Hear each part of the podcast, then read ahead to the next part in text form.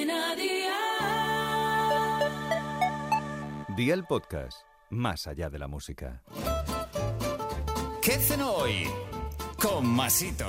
Hola familia, hoy tenemos una nueva receta de la mano de Aldi, donde siempre tienes todo de una calidad tan buena como sus precios. Os traigo un plato con el que podréis lucir y sorprender a vuestra familia, amigos o pareja un rico salmón en salsa que está para chuparse los dedos. Así que vea por la libreta y toma nota de los ingredientes que te doy la receta. 300 gramos de salmón en dos filetes, 250 gramos de patatas, sal, aceite de oliva virgen extra, eneldo, 25 mililitros de vino de Jerez, 75 mililitros de vino blanco, 250 mililitros de nata de cocinar y agua. ¿Empezamos con la preparación? Pues venga, ¡al lío!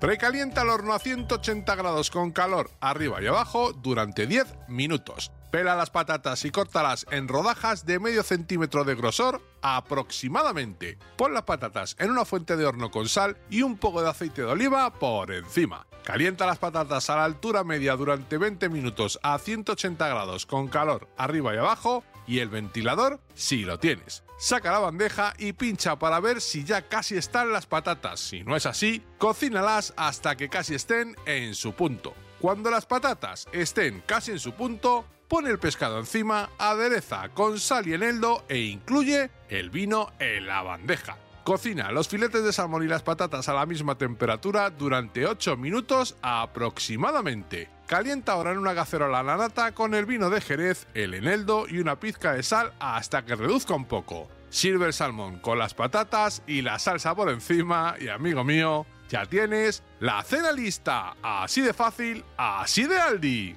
Consejito del día. Ojo con el tiempo de cocinado del pescado porque tardará más o menos dependiendo del tamaño, grosor y sobre todo del horno. Es importante que no lo pases para que te quede bien jugoso. Los deberes para el lunes te los dejo por aquí. 500 gramos de salchichas frescas de cerdo, un pimiento verde, un pimiento rojo, 12 tomates cherries, un diente de ajo, 3 huevos, sal, aceite de oliva virgen extra, hierbas provenzales y 3 patatas. Espero y deseo que te haya gustado esta nueva receta y que te suscribas al podcast. Ya sabes que es gratuito. No olvides compartirlo con tus familiares y amigos y te espero el lunes. Recuerda, paso lista.